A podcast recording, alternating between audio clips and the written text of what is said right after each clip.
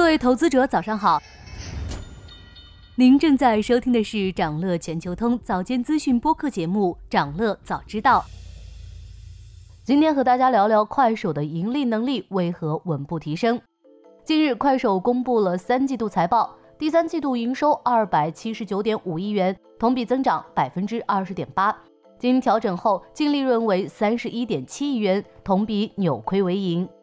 今年第二季度，快手自二零二一年港交所上市以来首次实现盈利，而第三季度快手盈利的增势头仍在延续，连续两季大幅盈利。快手靠的是什么？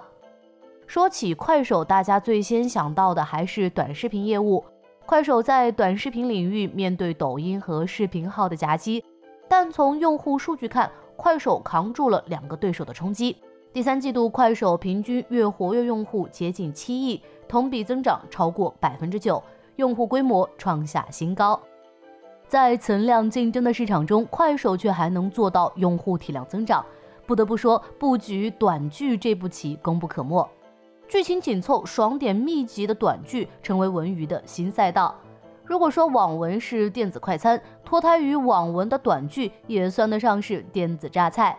短剧兴起于二零二二年下半年，随着用户习惯的养成。今年下半年开始进入井喷模式，快手今年暑期上线了八十五部快手新芒短剧，其中有二十一部都实现了播放量破亿。但近日短剧迎来了专项整治工作，快手下架了十几部违规短剧，这条新兴赛道增加了几分不确定性。除了用户数据，快手的盈利能力也取得了不错的成长，这主要得益于线上营销服务和其他业务的收入增长。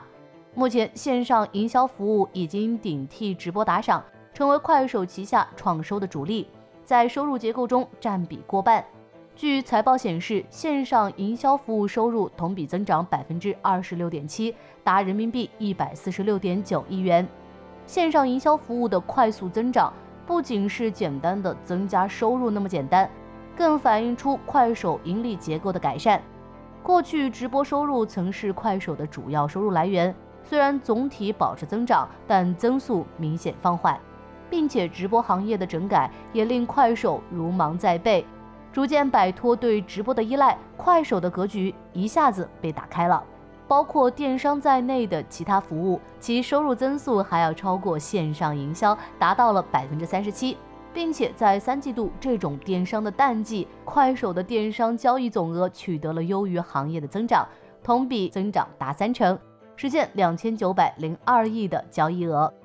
快手在电商领域的成功，主要得益于快手差异化的用户属性。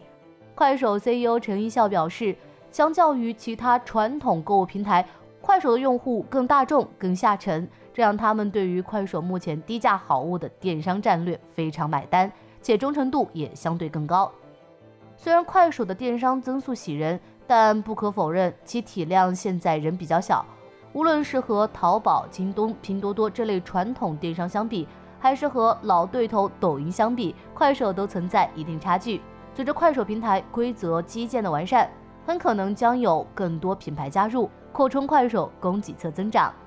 除了业务端的发力，快手在成本端也开始发挥规模效应。三季度公司带宽费用及服务器托管成本同比降低近百分之二十，到十三点四亿元。另外，公司继续缩减营销开支，营销费用率大幅下降。